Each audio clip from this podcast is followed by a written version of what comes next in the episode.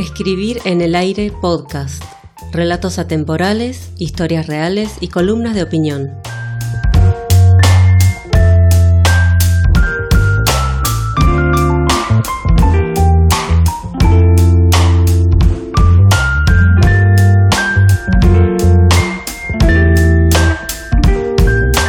El domingo fue la última vez que visité a mi tía. Le llevé las provisiones del supermercado como solía hacerlo los fines de semana, y ella me recibió en su departamento con un abrazo esponjoso y horneado.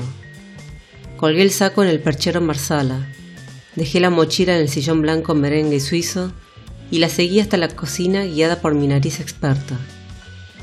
Aromas suculentos, irresistibles y empalagosos perfumaban su confitado vestido. Siempre estaba impecable. Usaba delantal pero jamás se manchaba un gorro de cocinero escondía el sedoso cabello color miel y sus pies descansaban en los huecos marmolados.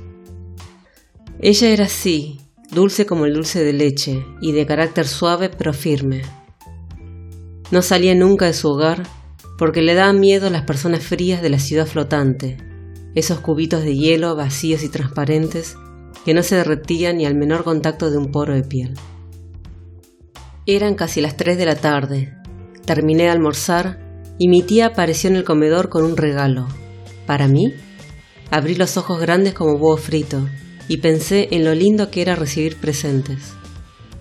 Lo desenvolví y apareció un paraguas blanco con lunares verde manzana y mango de chocolate con leche.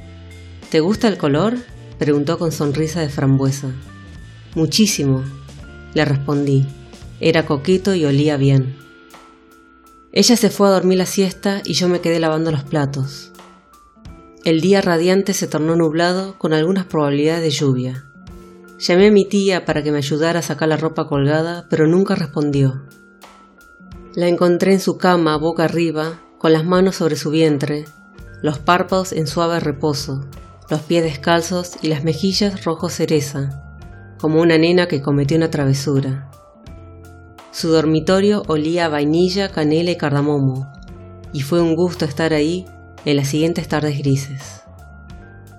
Mi mamá decidió vender el departamento de su hermana, y hasta que llegara ese momento, le dije que lo cuidaría.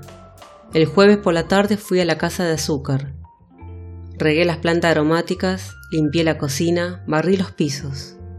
Cuando pasé la escoba en el comedor encontré el paraguas, olvidado en un rincón debajo de la despensa. Afuera se escuchaban truenos. Me lo llevé bajo el brazo. Salí a la calle, olor a menta, y caminé hasta la parada de colectivo. Empezó a llover más fuerte y la vereda se gratinó de algo blanco y espeso. Dulce como la leche condensada, adiviné en voz alta. Sí, tenés razón, exclamó un transeúnte que pasó a mi lado, con el dedo en la boca.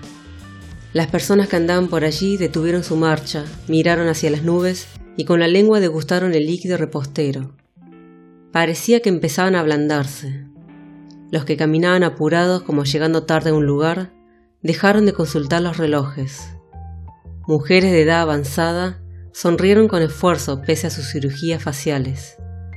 Los niños, contentos, se revolcaban en los charcos y algunos ancianos se arrodillaron a rezar aunque antes ni siquiera podían ponerse en rodillas. Un indigente que dormía bajo pilas de diario estiró su cuello hacia arriba y se dejó endulzar hasta quedar satisfecho, mientras otro que miraba inoptizado el cielo denso profetizó un cambio mundial. Miré con asombro el caos festivo de los ciudadanos insulsos. Yo era la única cuerda que usaba paraguas. Pasó un colectivo ahumado y lo frené. Subí, Saludé al chofer de Mazapán. Este me respondió con extraña gentileza y me dejé escurrir en el asiento. Por fin llegué a casa. Mamá en la cocina me esperaba con la cena servida y caliente, abrazo de pistacho y un café confidencial.